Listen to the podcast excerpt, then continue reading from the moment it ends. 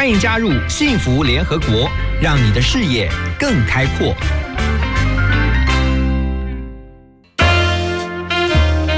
联合国会客室，欢迎今天的客人。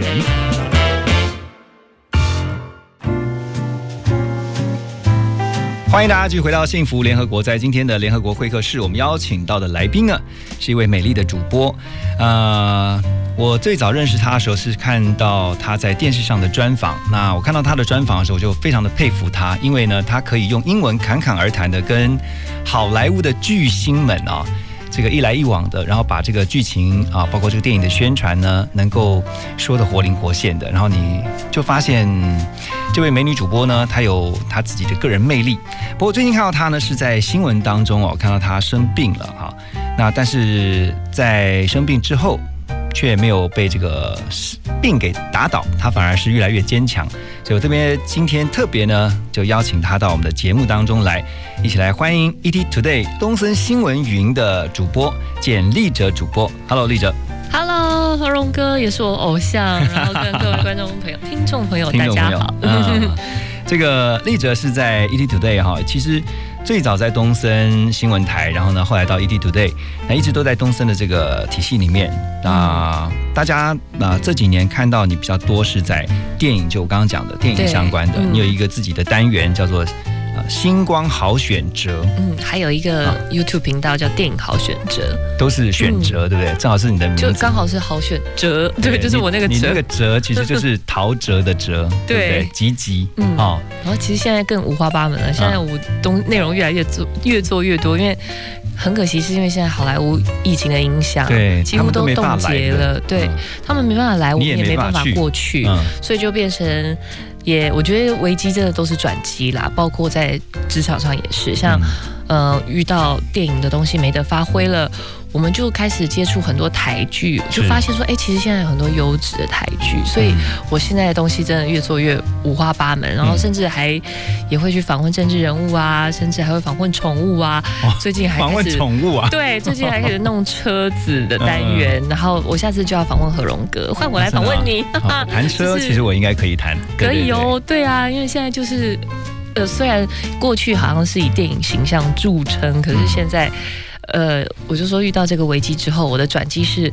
我的路线更多元化更，宽广哈。对，真的，而且其实呃，就算好莱坞巨星没有办法实体啊 one on one 就是面对面的接触或是访问，以后搞不好可以考虑用线上的嘛，对不对？你在台湾，然后呢，嗯，他在另外一个国家或者一个地区，他安排两个不同的采访室嘛，哈。没错，不过我刚刚讲说，其实最近看到你是在呃新闻版面当中是看到我，我其实吓一跳，你生病了啊、得到癌症，嗯，嗯，然后是乳癌啊，对，一般人听起来都觉得，其实呃，最早我知道这，我知道自己的健康状况，那当然跟最亲的亲人或朋友告诉他们的时候，对，他们都说，他们都会觉得晴天霹雳，然后就会觉得好像我要死掉了。你这个新闻是最近才出来，可是对后来我看相关的一些报道是，其实已经是两年的时间，对不对？，对，我是约莫两年的时间。差不多，呃，其实我是从我大概是二零一九年嗯，年初在二月二月份的时候发现，那今年已经二月二二零二零是了。是，所以其实呃，我整个治疗的疗程都已经结束，我治疗疗程是一直到今年的一月份才完完整整，就是历经一年的治疗结束。嗯。然后这件事情我也没有跟大家讲，当然我就说直线跟我工作的一些伙伴们，他可能会看到我的外形变化，嗯。但是我是说我同事们其实也非常的支持我跟呃包容我，就是他们并没有特别去问我，所以从来没有他们都任何人。不知道。他们没有任何人，这其实看到外形直接的变化，一定会联想到，因为例如，比如说，他们看到我包头巾，原本是长发嘛，嗯然后有一天突然变成包头巾，然后变成，因为我只有在工作的时候我会上妆，嗯，所以平常没有工作的时候，他们就会看到我包头巾、戴帽子，对。很明显的外形改变，只是从来没有任何人问我说你是不是生病了。，OK，嗯，然后再加上，其实我也会偶尔请病假，因为我还是需要去治疗。治疗，对，对，但是大家都不会特别问我说，哎，你为什么问问我你要请假的原因是什么？你去哪里了什么的？所以我觉得，呃，我真的自己在我的脸书上面分享说，Love is the best cure，就是爱真的是最好的处方签。真的，我觉得我身边就是满满的，无论是家人给的、朋友给的、同事给的、长官给的。嗯，其实长官在我生病期间也是一直告诉我说，你不要那么辛苦了，你节目想要停，你要休息就去休息，没有关系，我们没有给你任何的压力。对，你就是把你的身体好好的。养回来之后，我们再来全力冲刺。对，好，等一下回到幸福联合国。我刚刚听到丽哲主播他在呃谈他的病情的时候，其实他是非常坚强的哈。嗯。那我相信还是会有自己觉得很软弱或是很挫折的时候。可这段时候，他刚刚讲说，其实爱是最好的一个。好像是药一样，Love is the best cure。嗯，好，这是最好的良药。然后呢，在这段时间给他很大的力量。那等一下回来继续请他分享。我们先来听这首歌曲，周杰伦的《瓜牛》。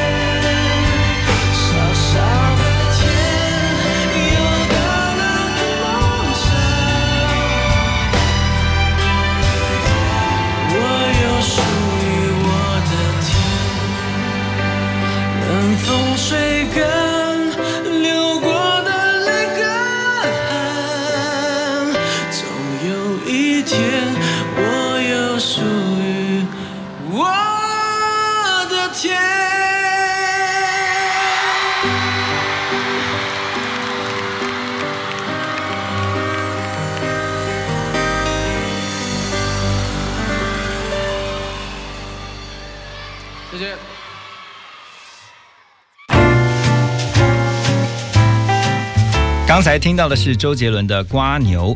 呃，这个歌词啊，蛮符合，呃，我觉得有时候蛮符合我们，不只是不管是你有没有生病，其实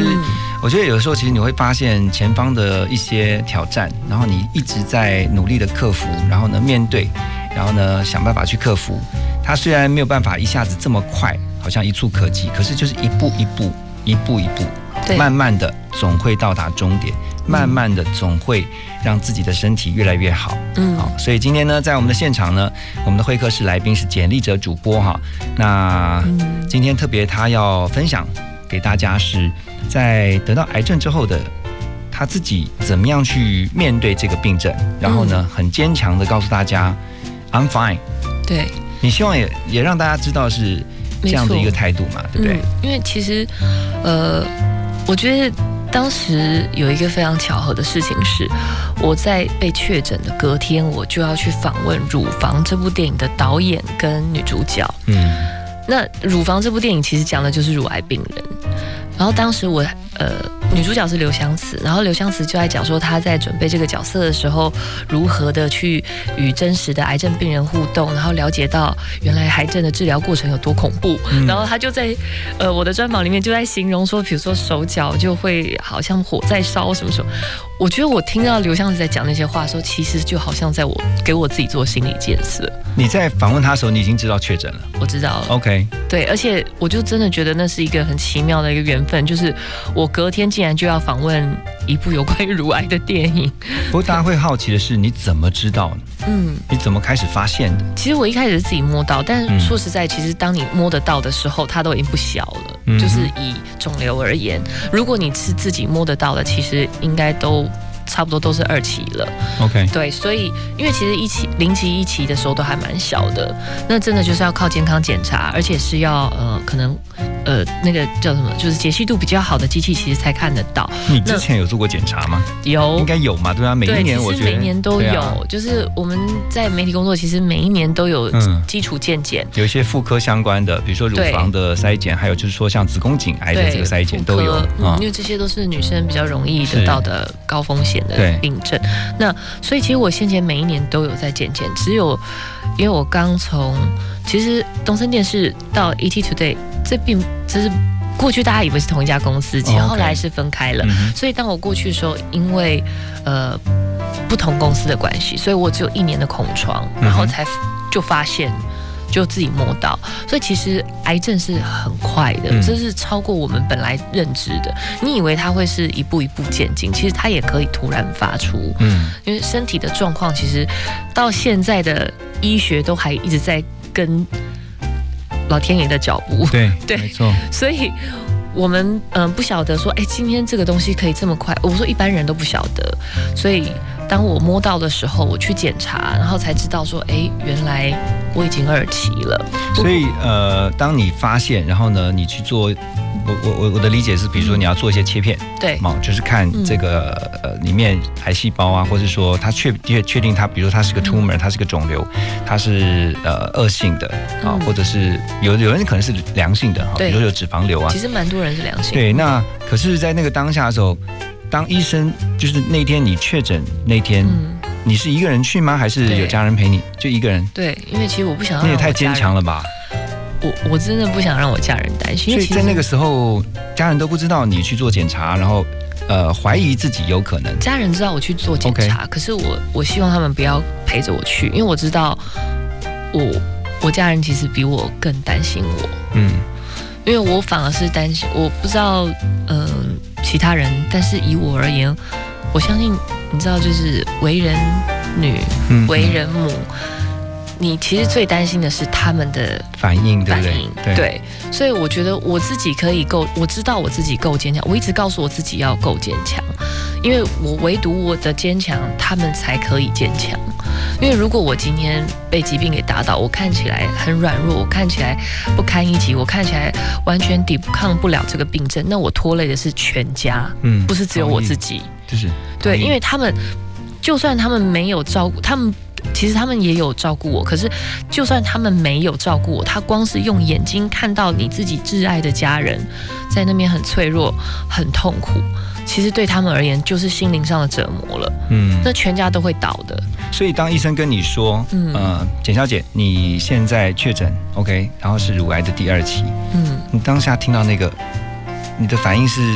很冷静吗？我其实很冷静，我一向是一个对于任何事情反应都算冷静的人。你的个我对性就是这样我的个性是个很淡定的人，所以其实我觉得这也是媒体训练，你知道吗？就是我们播新闻播久了，你再怎么天崩地裂、天灾人祸，你都必须要很淡定、Stay 啊。calm，对对？你的表情都是完全毫无改变的，但是实际上心里在澎湃，有没有真？的，对啊，这是我们就是主播训练，你知道，何龙哥应该最可以了解。没错没错。所以其实我当下看起来极度的淡定，而且我还可以跟医生开玩笑。嗯，我还跟医生看我说，我说真假的，我说那那你要把我的胸部切掉吗？可不可以做大一点？就是我还反过来跟他开玩笑医生，，然后啊医生还说，你你不要那么开心好不好？对，他就说这不是开玩笑的。是。然后我说啊，我知道啊，我说可是就是那我们就来想要怎么样面对，就是我反而我让医生跟护士的感觉是觉得我好像他们一开始觉得我是傻大姐，以为我不知道事态严重，嗯，他们一开始以为这样，对啊，因为我还可以跟他们开玩笑。对，可是后来他们发现我不是傻大姐，我是很坚强，坚强到他们无法想象的地步，嗯所以他们就跟我说，我是他们看过最坚强、最乐观、最活跃，甚至最不像病人的病人。好，在今天我们的来宾简历者主播知道确诊以后啊，他知道他呃已经进到乳癌第二期了，可是接下来我相信就是要想，那我该怎么去面对这个癌症，还有怎么去跟他相处，因为接下来就会是一段医治的路。那等一下回到幸福联合国呢，我们继续来请问今天的来宾简历者主播。很幸福哟。在家要乖乖的哦。你舍不得就带它一起去啊。可是我们订的饭店不能带宠物哎。别担心，理想大地推出十月限定的毛孩风 Party，跟毛宝贝一起享受五星级饭店的顶级服务，还有兽医师分享宠物沟通和好玩的趣味竞赛。十月十一号和三十一号限量两批次，一起和宝贝留下美好回忆。订房专线零二二六五八八一八一。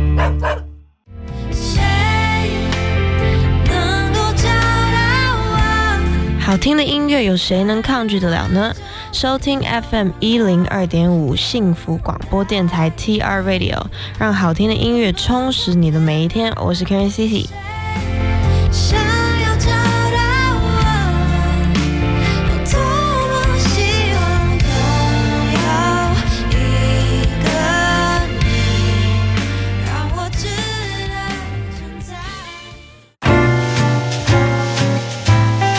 欢迎大家继续回到幸福联合国。在今天联合国会客室，我们邀请到的来宾是简历者主播，他现在是呃东森新闻云的呃主播，而且呢，他其实呃负责的不只是电影单元，他刚刚讲有讲哦，他他接下来还有很多新的挑战。我觉得他在言谈当中，我都不觉得他是一个病人。其实你也希望不要让他觉得你是个病人。对，即便说新闻出来以后，大家都会很关注。我相信大家看到那个报道，一定都。这个关关心如雪片般飞来吧，对对不对？不管是你的粉丝，我特别，我觉得特别是家人，对。那其实家人，因为他们早就知道了，所以他们并反而在新闻出来之后，他们也没有太大的反应。可是的确，我身边很多人，包括先前只是在猜测，觉得我应该健康出问题，因为觉得我的外形有改变，甚至其实还有一些小心酸，例如我在做治疗的期间，因为化疗会使，比如说水肿、水分滞留等等的一些副作用，我会我会变虚胖，我的脸会肿。就是还有很多粉丝，就是有一些粉丝不知情啊，他们当然不知情，会留言跟我讲说，你也进场维修整形的太夸张了吧？就你知道，其实你看到这种话的时候，你都无法解解释，你没有办法回答他。嗯，对啊。其实看到那种留言会难过，所以我会把这些留言删掉，甚至就说，哎，你怎么现在变成一个太太的样子？你都没有办法去回复什么，所以我只会默默的把这些留言删掉。不过，所以我才会觉得，其实现在消息不光对我而言是一种。好像是一个比较轻松了。对，我觉得，因为我本来就是一个很很诚实的人，我不喜欢去隐瞒事情，所以其实老实说，在我治疗这段期间，其实有时候也有一些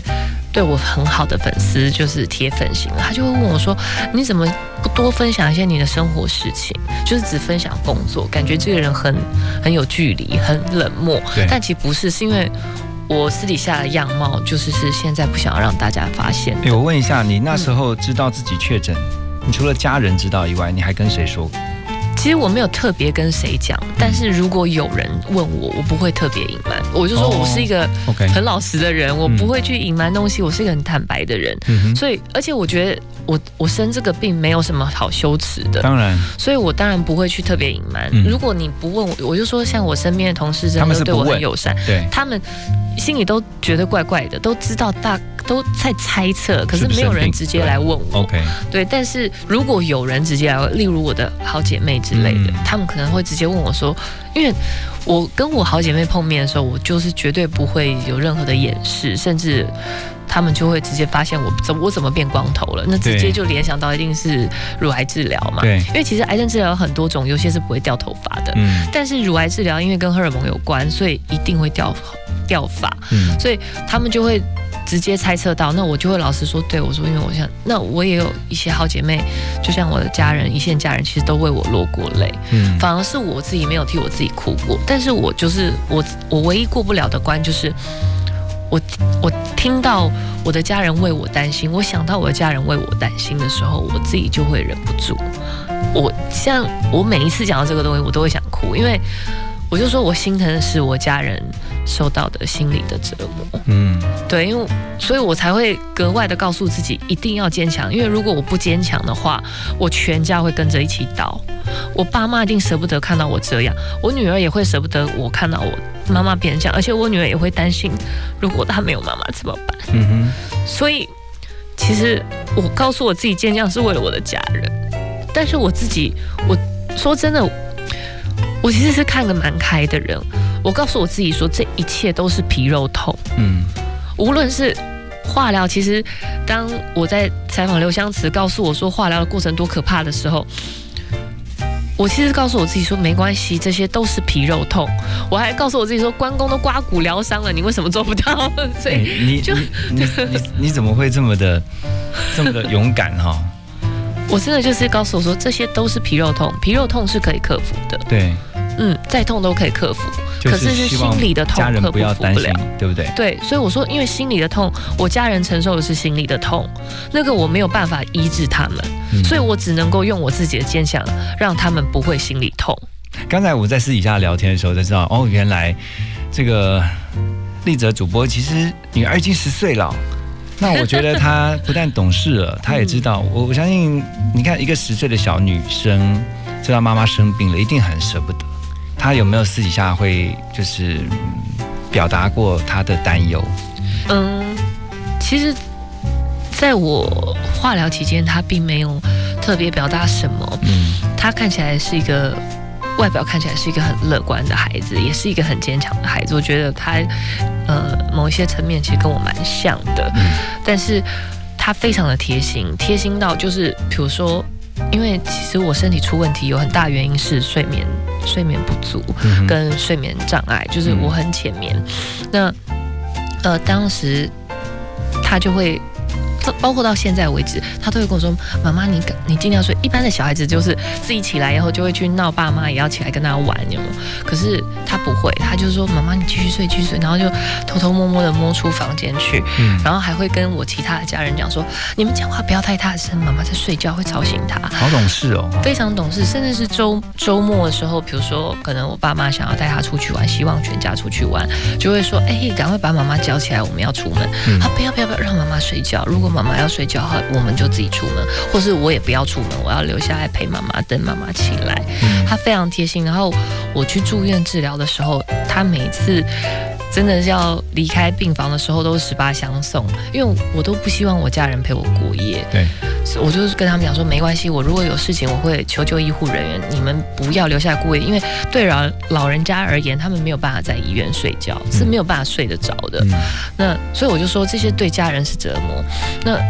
就是我没有另一半，所以我没有跟我年纪相当的青壮年来照顾我。对，那我怎么能够让老年人来照顾我呢？那我的女儿就更不可能，所以我女儿就会说，她她要留下来照顾妈妈，我就会跟她说，不要不要，你要上学，不要不要想太多，你就好好去上学。我还撑得住，我现在还是青壮年，嗯我还担待得起。嗯如果今天我可能再加十岁去面对这场病，也许我没有这样的体力。嗯可是我我我现在正值青壮年，我还扛得住，尤其是我的意志力非常的坚强，所以我就都把他们轰回家超级坚强。我就把他们全部轰回家，就每次都十八相送，嗯然后到一直到就是我治疗全部都结束之后，有几次我女儿才不经意的透露说，她其实常常做白日噩梦。我说什么叫白日噩梦？她就说就是有时候会突然惊吓到，万一妈妈死掉了怎么办？嗯所以其实我就说，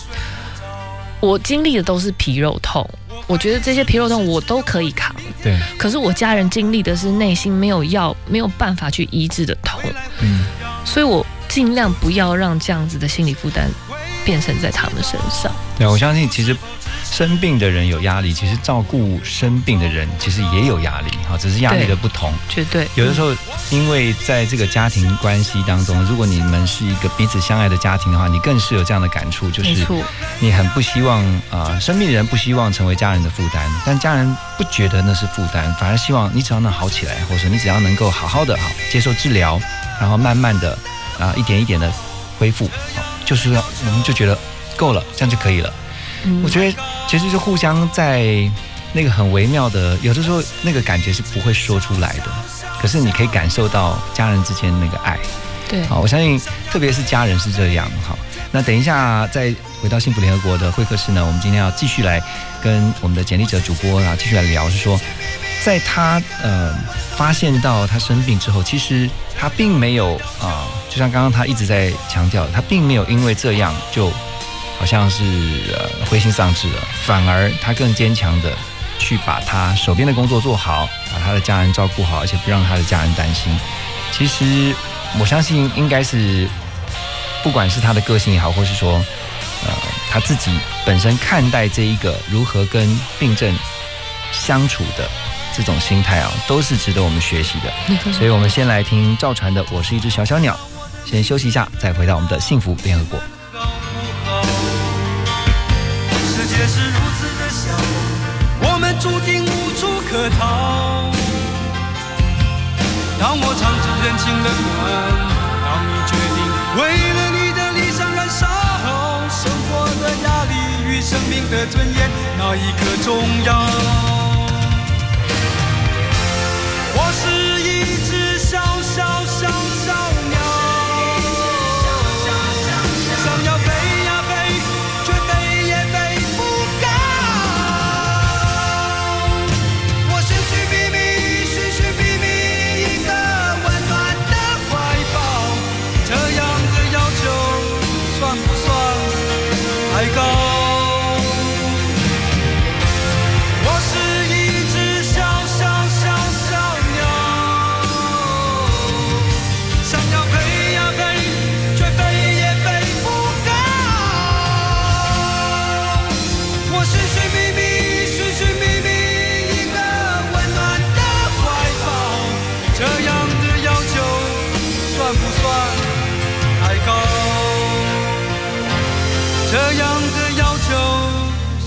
算太？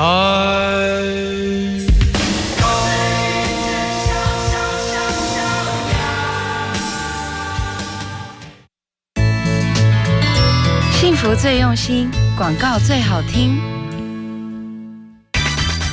二零二零大稻城情人节将于八月二十二号礼拜六在延平河滨公园热闹登场。幸福电台也将在活动当天举办幸福点唱吧，与听众同欢。同时，幸福电台为了扩大服务听众，在当天下午两点到六点实况转播精彩内容。原周六下午四点到六点，由黄小柔主持的《幸福 Women Talk》节目将暂停一次。欢迎听众朋友八月二十二号本周六下午一同前来延平和平公园听见就能改变，Transformation FM 一零二点五，TR Radio 幸福广播电台。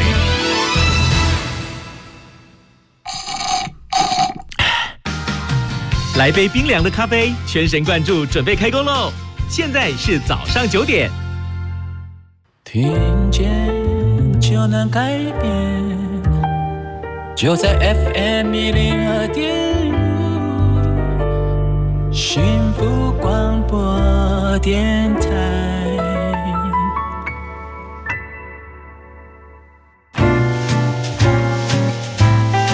欢迎继续回到幸福联合国。在今天联合国的会客室，我们邀请到的是简历者主播。呃，最近大家都看到他的新闻啊、因为他得到癌症，但是呢，他其实坐在我对面的简历者哈，我现在形容给大家听哈，其实你根本不觉得他是个病人，我觉得他这个看起来。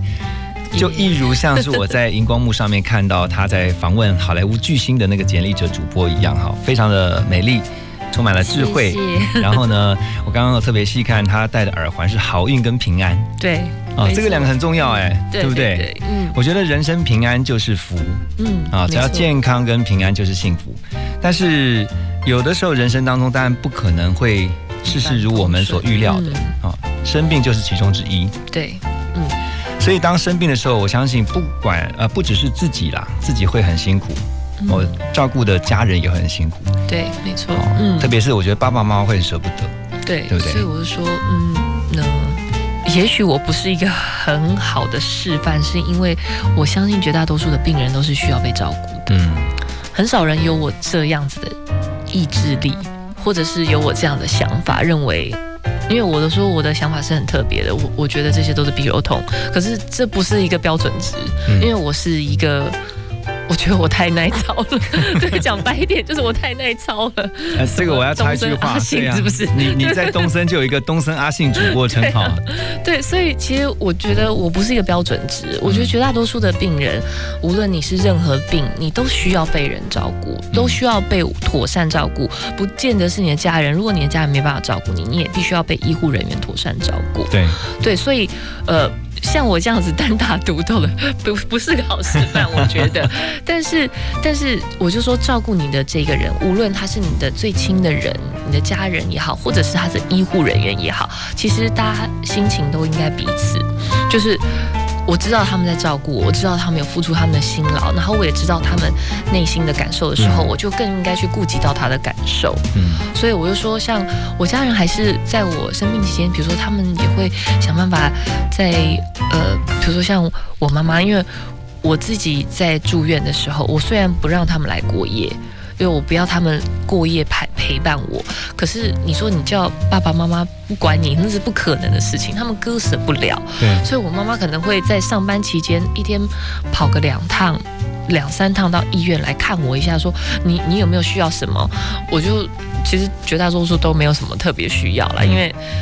说说白一点，就是当你化疗药物进身体之后，你也就是。真的是软趴趴，嗯所以所以你也没有特别需要什么，因为你连吃都吃不下，就只是吐而已，嗯吐跟拉，嗯所以说实在不太需要什么，就是需要好好休息。那需要陪伴吗？其实我觉得心灵上的陪伴是重要的。我指的心灵就是你知道有人 stand for you，你知道有人挺着你，你知道有人支持你，你知道有人爱你。嗯哼，我觉得那个心，我我倒觉得以我而言，但我说我说过我不是一个标准值，我是为了我的家人坚强，但我也希望我的故事可以鼓励很多，就是你也许你的生活条件让你自己没有办法有这么充足的资源被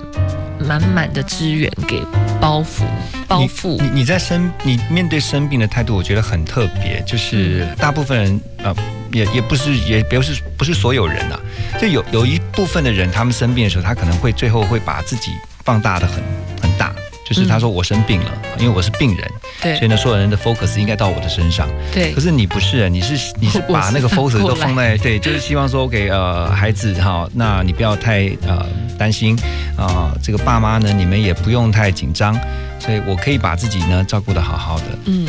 对，这这个这个跟我是这样。对跟跟少数人这个就说应该跟我刚刚讲的比较比较另类，嗯。对不对？就我我就说这是一个非常的，因为我很爱我的家人，甚至甚至我会觉得。我我我对我对身边的人这个，因为我觉得我自己收到满满的爱，所以我就说我会把我自己的爱都呃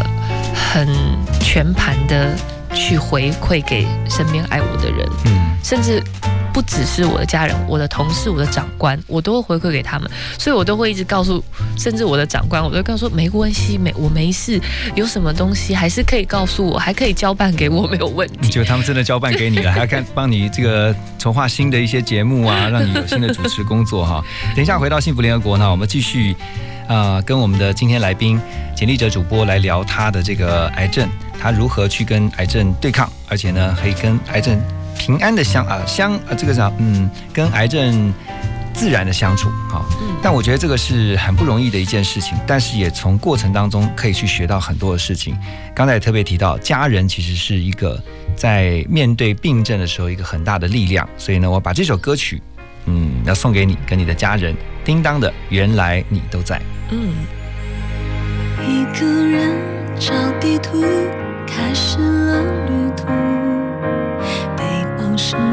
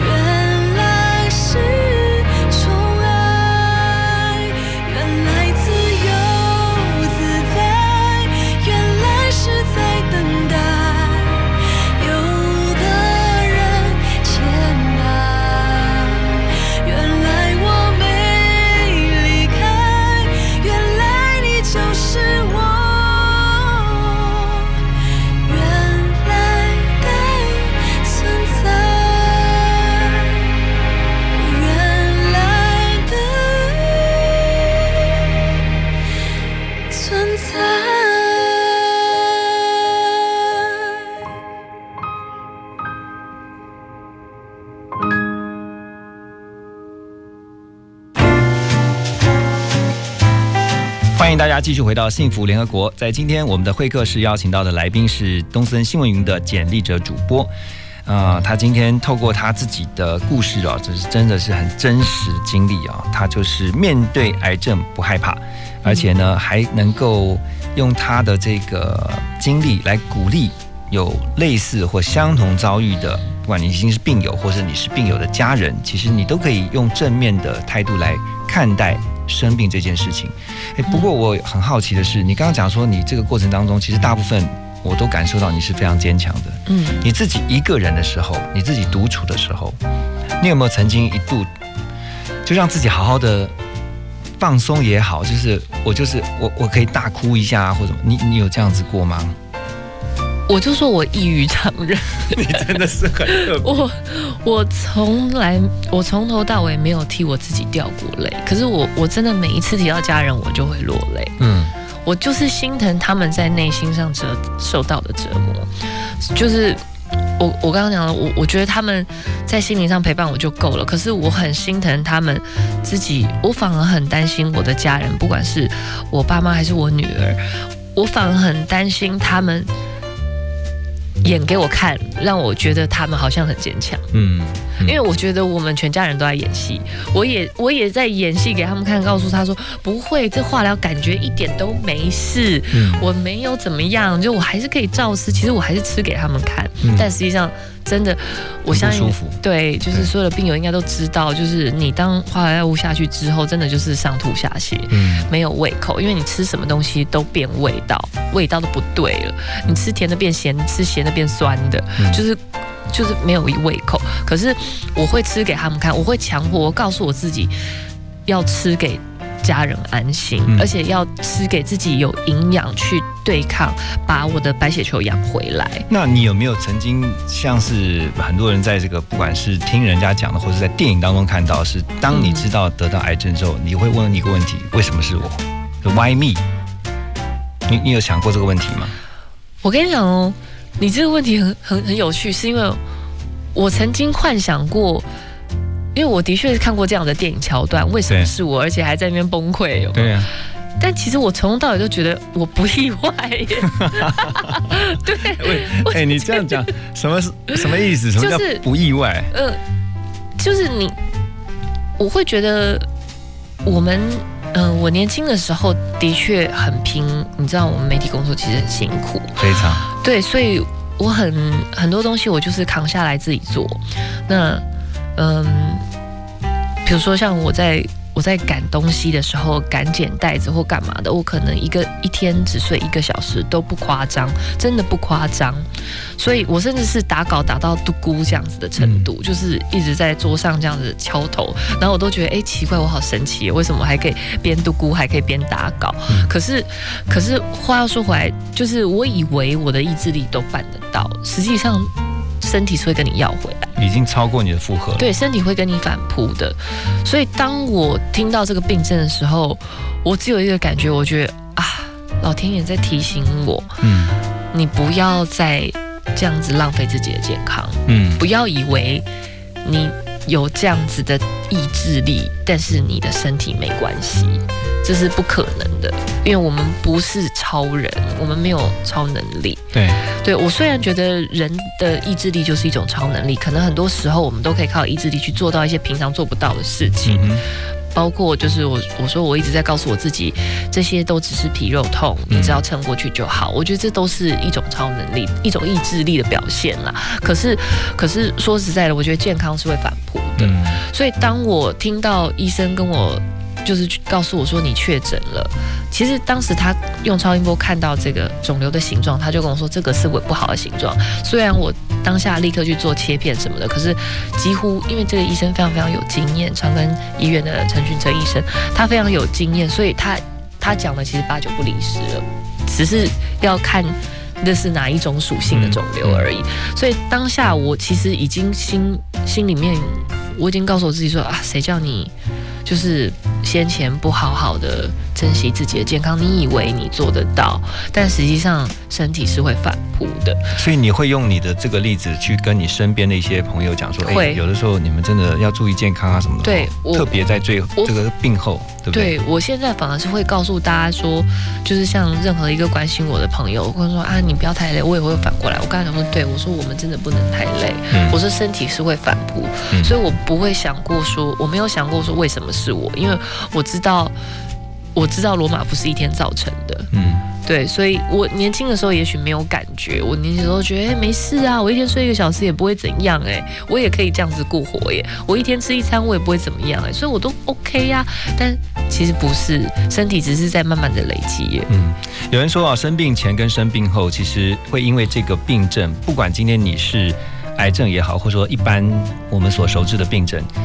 这个 before after 啊，它会在对一些人事物的看法上，或是观念啊、想法上，都会有一些转变。不知道你有没有？有还没有？有有好，哪些我也觉得应该有。但等一下回到幸福联合国呢，我们要继续来请教我们今天来宾简历哲主播。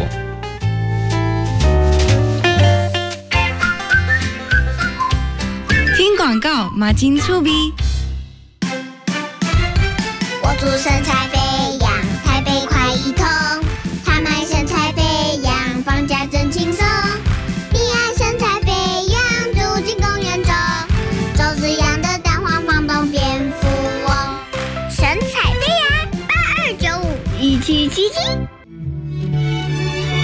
幸福对我来说，就是在自己喜欢的事坚持到底。我是绍兴，跟我一起来收听 FM 一零二点五幸福广播电台，听见就能改变。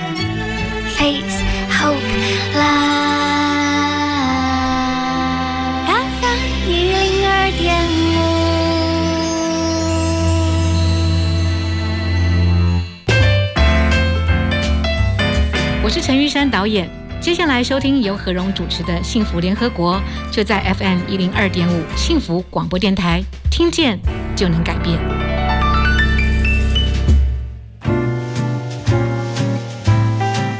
其实我们都希望在人生当中呢，不断的挑战自己，飞得更高。可是像刚才我们今天邀请到在会客室的来宾简历哲主播，那在他打拼事业、努力工作的同时，却发现其实这个生病是非常的无情的啊，每一个人都可能会面临到这样的一个情况。嗯，好，那刚才我也问到说，呃，你在你在生病前跟生病后，对于一些事情，不管是人事或者是物，有有特别不一样的转变吗？其实我说我本来就是一个呃比较淡定的人，就是我说我们的那个职业训练有没有我们的主播训练，我本来就是一个比较淡定的人，而且我本来就是一个呃还算看得蛮开，可是我也有我。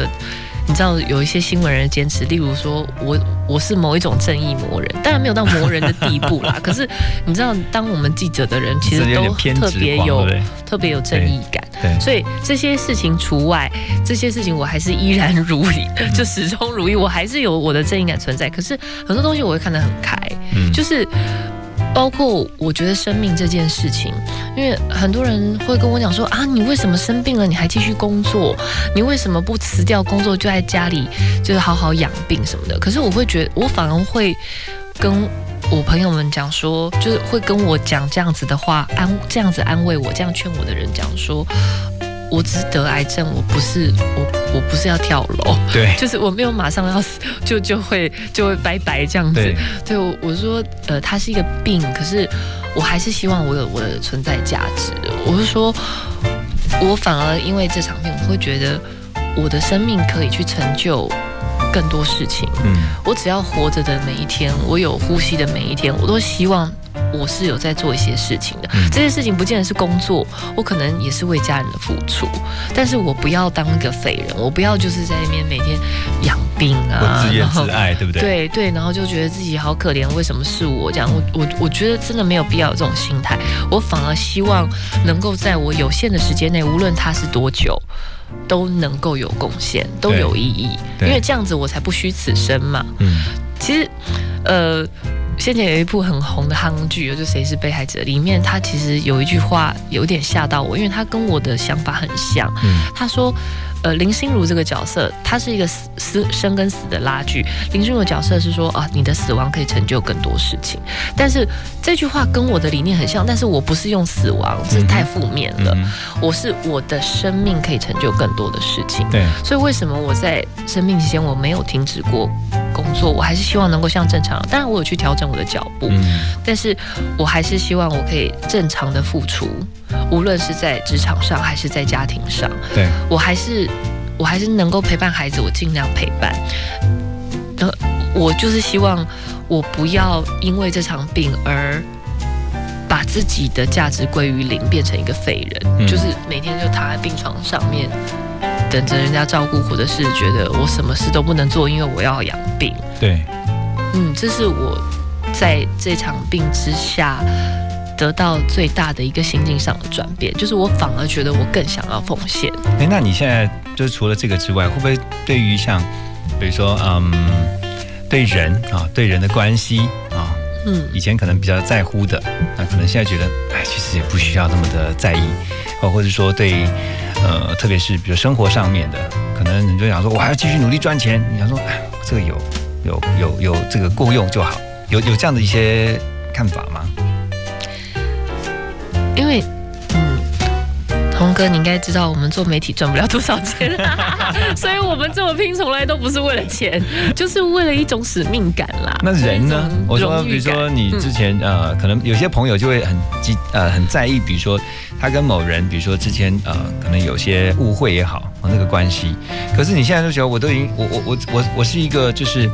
嗯。我我可能以前很在意说，嗯啊，他他今天有得罪我也好，或者说他今天这个跟我之间的关系没有处得很好，可是现在就觉得没关系啦，随缘。你会不会有这种感觉？我我跟你讲，因为我从小就很乐观，你知道吗？所以我从以前到现在一直都没有。都没有跟任何人记仇过，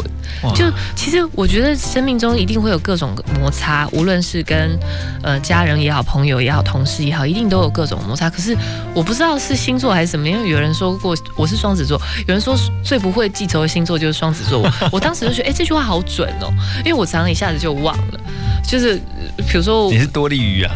对对对对，我是多利，我的那个记忆线很短，所以我一下子就忘了，我就觉得哦，是哦，哦，我们上次，哎，我们上次吵什么？我不知道，哎，就是比如说有人对我做了什么事情，或者是呃，我们有什么样的争执，我可能一下子，因为我觉得很多很多在争执点的当下，是因为那件事情，而不是说这个人不好，或是我相信没有一个人心里面心眼就是坏的，我我是乐观成这样的人，你真的是无可救药的乐观，对，所以我就会觉得像每一次，呃。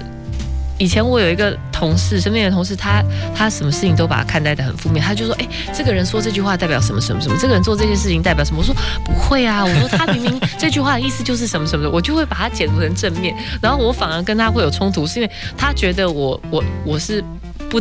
不知世事的笨蛋，然后我反而觉得，我说你为什么人生的负能量这么重？就是因为我本来就是一个比较不会去计较记仇的人，嗯所以这件事情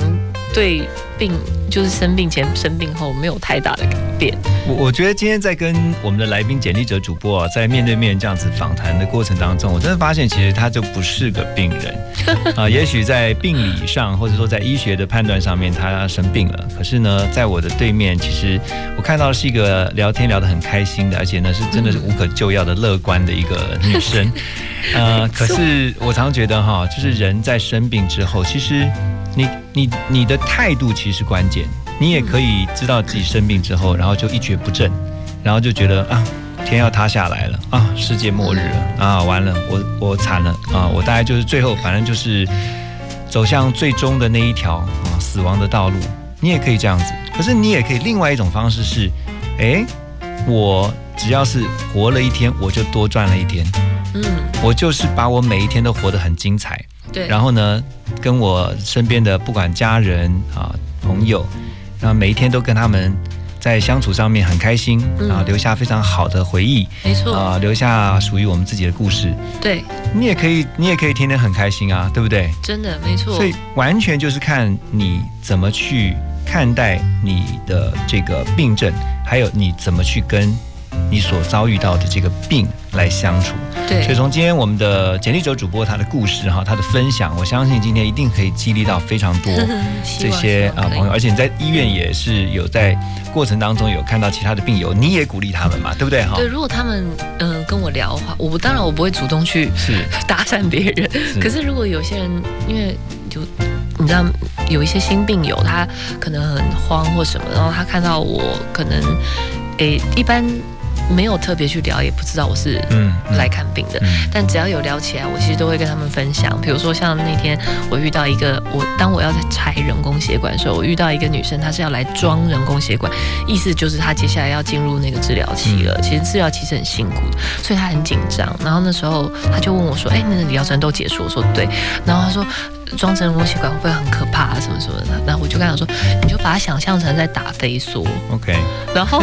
对，就是那个感觉。对然后他就因为其实人工血管是。呃，局部麻醉并不是全麻，所以你的意识相当清醒。我说你就把它想象成打飞梭。后来他事后传简讯跟我说：“哎、谢谢你，你这句话真的给我很有用哎，我就不怕了。”然后我就一直告诉我自己在打飞梭，因为女生都还漂亮嘛。对，所以其实很多东西你一转念，刚刚何荣哥讲的就是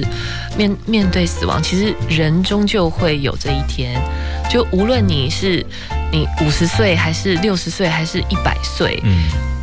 我我不晓得有没有人想要长生不老，因为我个人觉得长生不老是一件很恐怖的事情。对，但是总之就是，呃，基本上我们都会有这一天的来临，但是。你不是说我要去害怕这一天的来临，我应该要怎么去面对这一天来临，而是我在这一天来临之前，我能够做多少事，这是我的想法。你现在的疗程已经结束了嘛？嗯，就是说呃，整个因为要来呃处理这个二期，然后你要来做嗯这个疗程、已经结束了，接下来的话就是要追踪，对跟呃持续的追踪回诊嗯这样子，嗯对不对？然后还有很重要的就是保持健康的生活形态跟心态。那这个找回正常的作息啊，所以呢，还是要把你刚才分享给其他这个听见的这些听众朋友的那句话呢，要回送给你，就是呢不要太累。真的，也透过这句话呢，来鼓励我们大家自己哈，听见的人哈，现在你只要在听我们幸福联合国的节目，都希望各位哈。呃，不要让自己太累哈，因为这个身体是自己的，健康也是自己的。嗯但是我们今天非常的谢谢简历者主播，谢谢啊，把他的这个真实的经历啊，来跟大家做分享。也希望透过他的分享呢，让大家，特别是在病中的病友们，我们一起加油，啊嗯相信明天会更好，加油，加油！谢谢，谢谢简历者主播，谢谢丽者，谢谢。世界累了，倔强不再转动，我的明天听我走，我的心会痛，但梦再也不回头，推我向前冲，带我穿越了时空。不管黑夜或白昼，追逐着风，我要眺望到就算曲折的路，我终究能够找对的方向走。因为梦点亮了星空，拥抱整座宇宙，坚持的都握在手中，幸福就会开花结果。因为梦春夏或秋冬，温暖我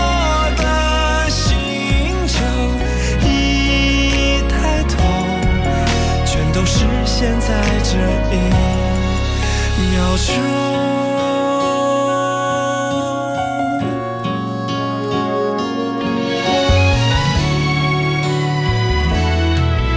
今天看太阳依旧绽放出笑容，我的勇气很够。就不怕风起云涌，最初的梦，